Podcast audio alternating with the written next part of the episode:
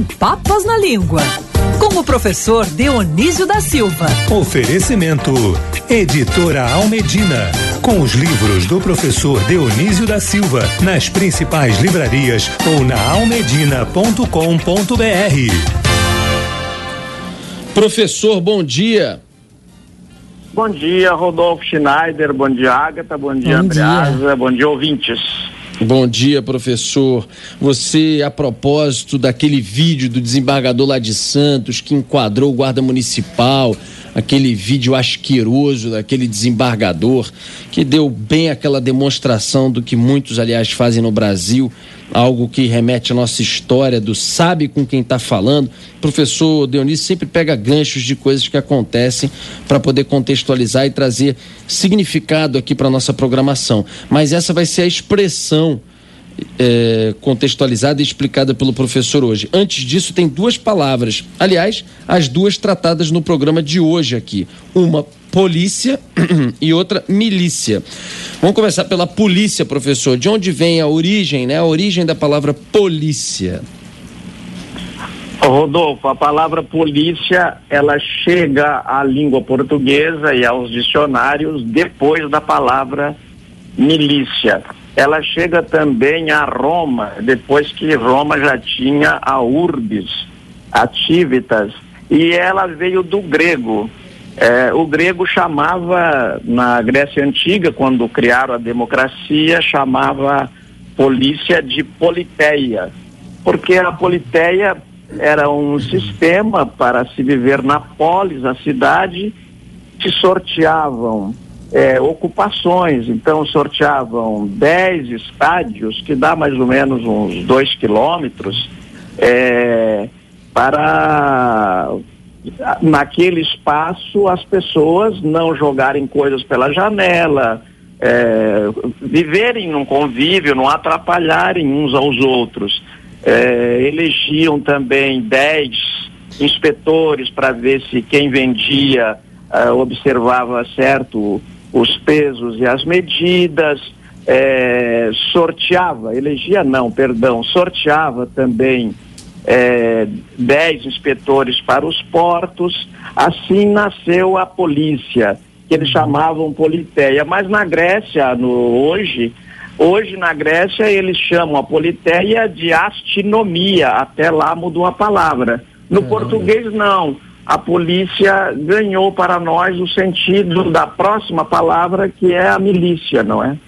É, agora, então, polícia vem lá atrás dos gregos em politeia, não é isso, professor? Isso, isso, Rodolfo. E, no caso, milícia vem de? Milícia já vem do latim. Porque os, o, a milícia, quando ela. Quando, a, quando não existe a politeia, quando não existe as tívitas, quando não existe.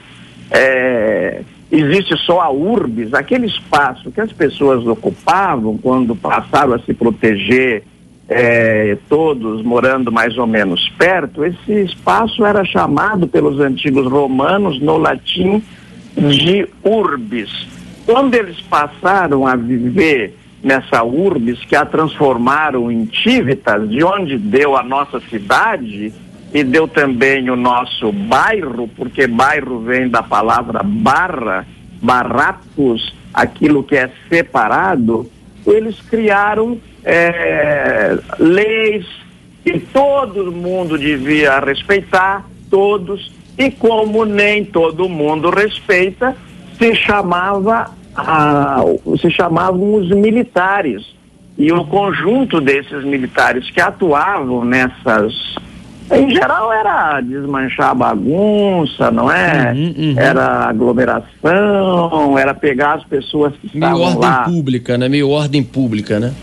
Exatamente, Rodolfo. Era para manter a ordem pública. Se você está vivendo, está andando na rua, se você mora em convívio, é diferente de você morar lá na sua vila na vila você põe um vaso na janela. Se cair, cai no chão. É no... Agora na cidade, se você colocar um vaso à janela, ele cai e pode acertar um transeunte. Então eles cuidavam dessas coisas.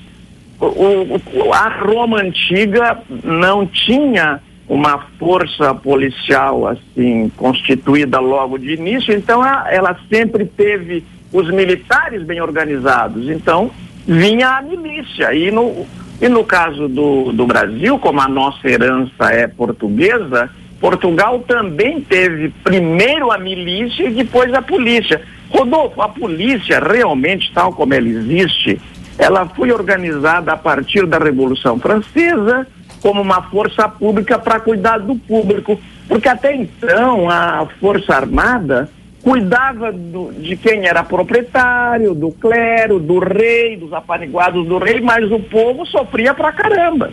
É, mas lá atrás era um braço mesmo do público. Hoje até um, a gente pode dizer que é um braço do público, porque tem gente do público lá dentro, mas é um, um braço completamente criminoso, clandestino. Lá atrás não, era um braço mesmo, né?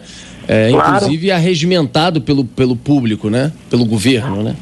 É, Rodolfo, eu aproveito para lembrar um livro que é, certamente no ensino médio ainda se indica, Memórias de um Sargento de Milícias, não é? Ah, delicioso.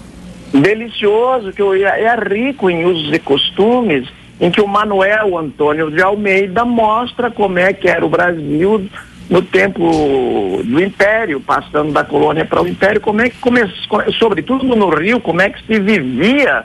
Então a milícia é, ali está constituída não como essa essa, esse conjunto hoje de militares que agem ilegalmente, mas uhum. como força constituída para cuidar da ordem pública, como bem disse você há alguns minutos atrás. Professor, como eu sei que você tem encontro hoje da Academia de Lisboa, chique, mas eu não queria, muito chique, muito chique como sempre, é, à sua altura, aliás, eu não queria deixar de passar essa expressão. Sabe com quem está falando, ou sabem com quem estão falando?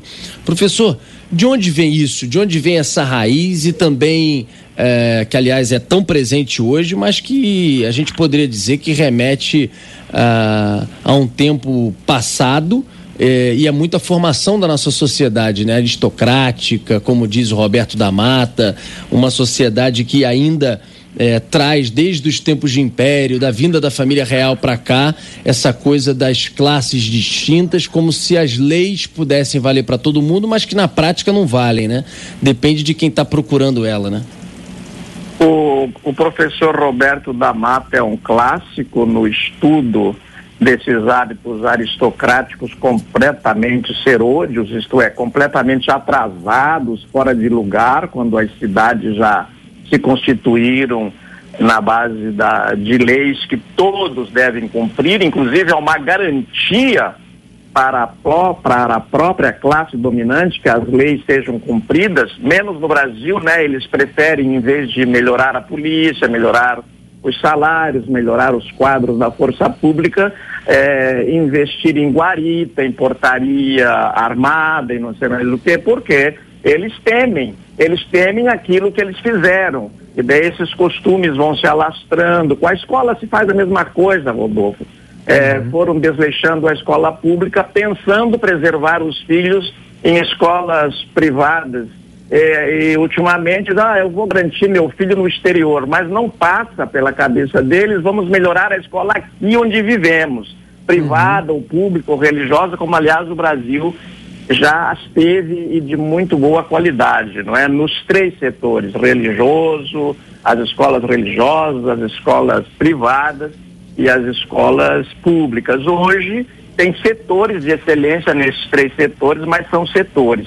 No caso da segurança, Rodolfo, essa frase é muito, muito importante e, o, o, e o, é a cena que você viu, que todos viram, ouviram e leram, é emblemática. Um desembargador, o étimo da palavra de desembargador é aquele que não atrapalha, que ele vai lá desembaraçar o que até os juízes, porventura, é, embaraçaram, confundindo processos. Então você apela e o Tribunal de Justiça pega e o desembargador desembaraça aquilo, isto é, garante o direito.